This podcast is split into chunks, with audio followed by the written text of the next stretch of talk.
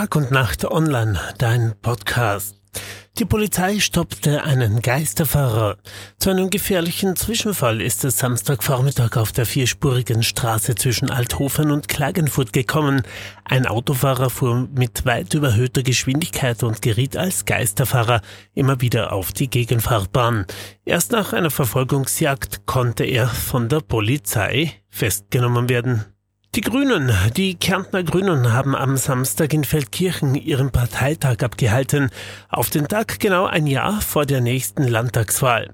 Dabei wurde Olga Voglauer als Spitzenkandidatin für die Landtagswahl gewählt. Ziel ist es, nach fünf Jahren wieder in den Landtag einzuziehen. Bei den Paralympics gibt es Silber für Marco Salcher.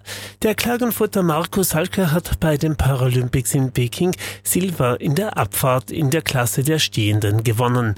Nico Piantic aus Glowasnitz landete auf dem zehnten Rang.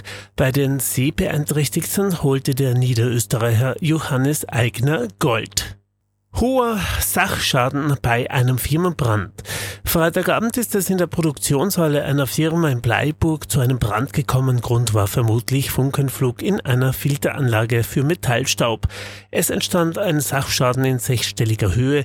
Die Ermittlungen laufen. Verletzt wurde dabei niemand. Und das Klagenfurter Ensemble KI zeigt mit Belle Écoute von Alexander Wittner die erste Eigenproduktion dieses Jahres.